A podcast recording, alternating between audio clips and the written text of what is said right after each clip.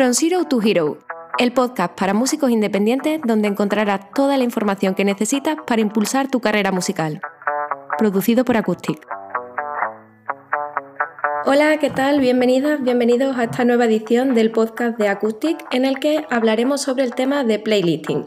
Yo soy Julia de Acoustic, la comunidad de música independiente, y hoy tengo el placer de presentaros a Santi, que es el encargado de la parte de editorial y label, también de, de la comunidad de música independiente. ¿Qué tal, Santi? Muy bien, Julia, ¿cómo vamos? Muy bien. Pues nada, mira, eh, voy a plantearte una serie de preguntas con respecto al tema de las playlists, porque creo que es un tema que, está ahora muy candente y es muy interesante, ¿no? Y pienso que, que, nuestros músicos deberían enterarse un poco más de cómo funciona el tema y seguro que tú, como experto, les puedes echar un cable tremendo. Pues totalmente, la verdad es que ahora es un tema muy candente, todo el mundo quiere entrar en playlists, pero yo creo que ha llegado al punto hasta en el que no saben ni por qué, ¿no? Es decir, todo el mundo va loco por ello, pero bueno, está bien introducir un poco. Exacto. Pues mira, cuéntanos, así vamos a arrancar, vamos a empezar por, por el principio. ¿Qué son las playlists y por qué son importantes? Vale, las playlists, muy sencillo. ¿Tú te acuerdas antes, antes de toda esta época digital del streaming, cuando te grababas una mixtape, cuando cogías un casete o SCD y hacías tus mezclas de canciones, ¿no?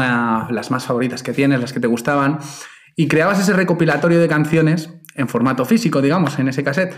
Pues las playlists son lo mismo, pero en formato digital. Es decir, es un recopilatorio de las canciones que más te gustan, ¿no? Y que tienes pues en, tu perfil digital. Es decir, es pasar ese formato del, físico, digamos, a algo más digital.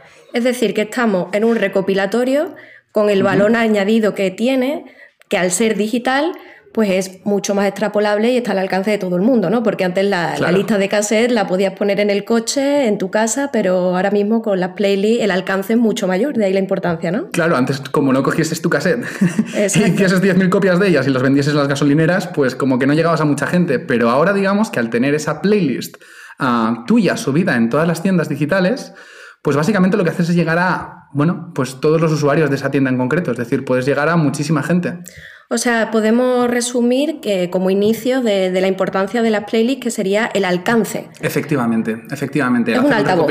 Totalmente, es un altavoz para tu música. Es decir, uh, piensa ejemplos muy sencillos, ¿no? Pero si tu canción como músico emergente ahora mismo la está escuchando, pues tus amigos y tu familia prácticamente, pero por lo que sea consigues que un tema tuyo entre en una playlist de 100.000 seguidores, pues automáticamente hay 100.000 potenciales oyentes que pueden escuchar tu música. Entonces es eso, es un altavoz que puede amplificar tu música, no tiene más.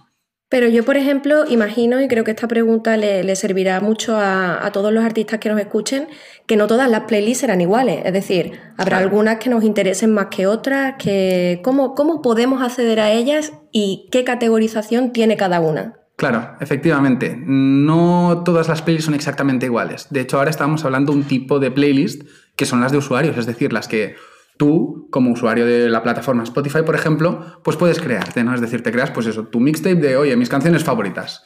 Pero estos son uno de los tipos de playlists, las que creamos los usuarios propios, ¿no?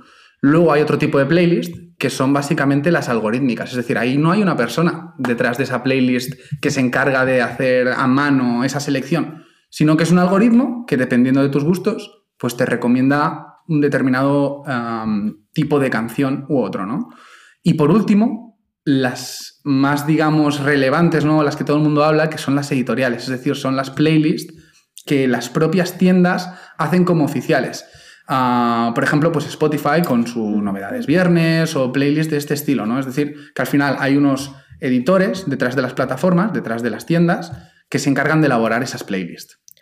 Pues esto me parece muy interesante. Yo, eh, según lo que me cuentas, ahora mismo me lo imagino como una pirámide y en la base pondría que están todas las playlists de, personas como yo, que se hacen pues su lista, su recopilatorio en casa, con lo cual de esas habrá un mogollón, tantas como usuarios, pero después me, hablas de las algorítmicas y después de las editoriales. O sea, lo entiendo como pasos que hay que seguir, ¿no? creciendo para que tu canción pues adquiera pues más streams y se haga más, más famosa, ¿no? Totalmente. Al final, ah, aquí hay un tema, ¿no? Ah, básicamente esto es una jerarquía. Es decir, es precisamente como tú lo has dicho. Abajo del todo están las de oyentes, luego las de algorítmicas y por último las editoriales.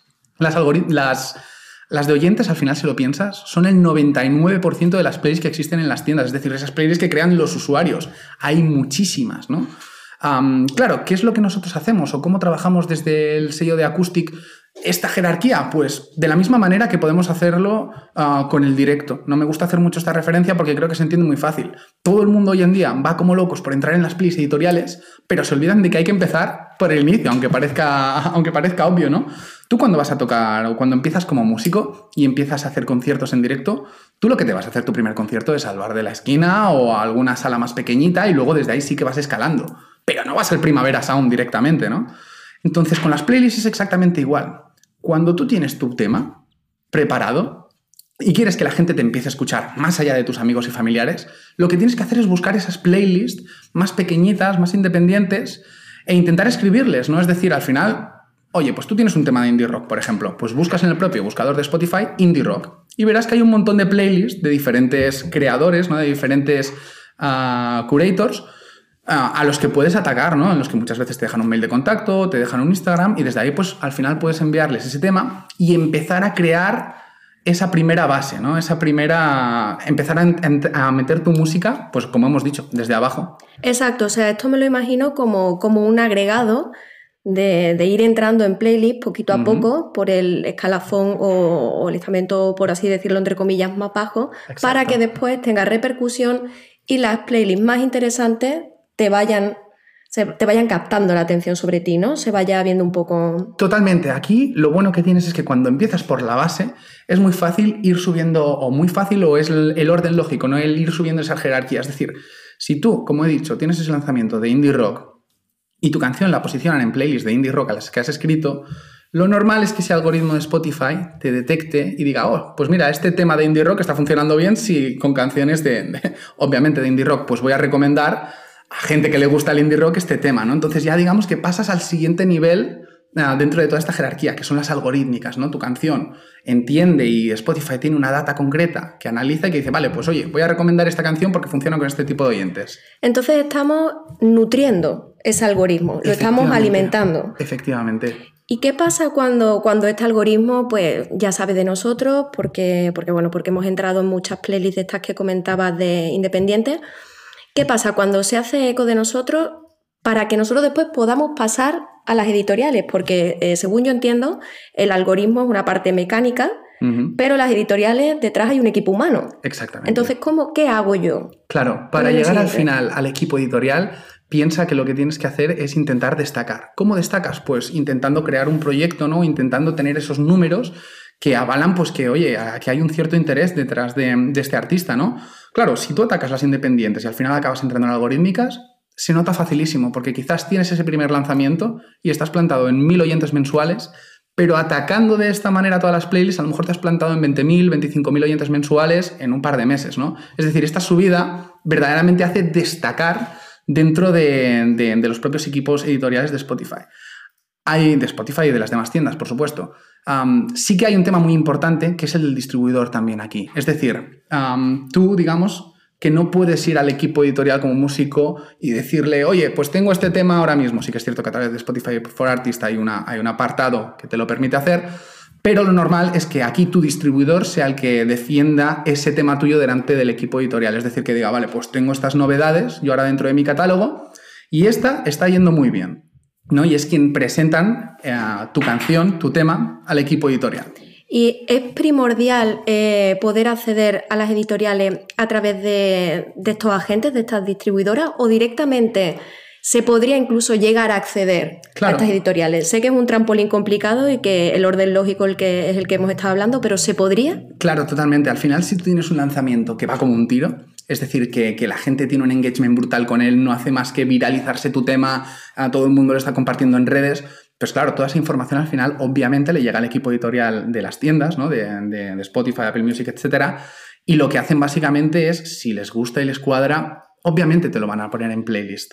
Pero lo normal es lo que te comento, que sea a través de ese distribuidor con el que trabajas el que presente tu lanzamiento al equipo editorial y sea este el que decida finalmente si incluir tu tema o no.